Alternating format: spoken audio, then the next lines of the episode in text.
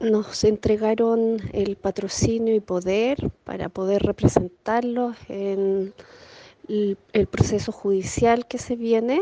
Eh, esto nos permite estar presentes eh, como querellantes en la formalización eh, de cargos y también las acciones que más adelante pudieran estarse solicitando respecto de las propias audiencias que se vayan llevando a cabo.